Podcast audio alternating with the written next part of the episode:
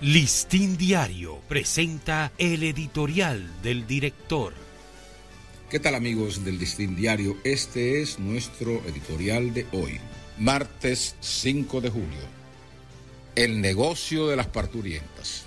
Un grave delito contra los derechos humanos es el de la trata de personas y en él incurren sistemáticamente una camarilla de negociantes haitianos llamados poteas su fuente más fluida de negocios son las mujeres embarazadas, a las que cobran entre 12 mil y 15 mil pesos para ingresarlas ilegalmente al país, más otra tajada para que las acepten en las maternidades. Los poteas también son especialistas en otros tráficos ilícitos a través de la frontera. Solo en el año 2021, el gobierno dominicano admitió que había gastado 10 mil millones de pesos en asistencia a las parturientas haitianas, sin incluir los gastos médicos ni las cesáreas, para ellas gratuitos. Para que este lucrativo y perverso negocio se mantenga activo, se necesita complicidad interna.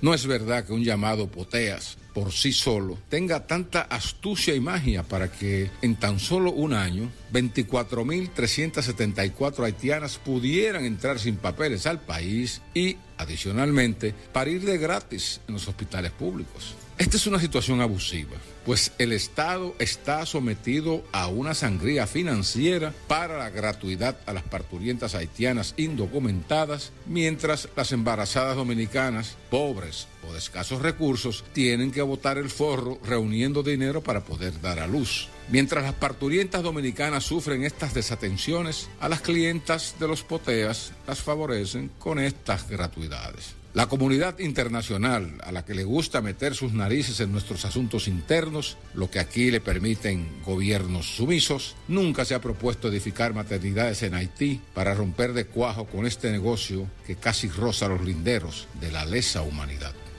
Este ha sido nuestro editorial. Listín Diario presentó el editorial del director.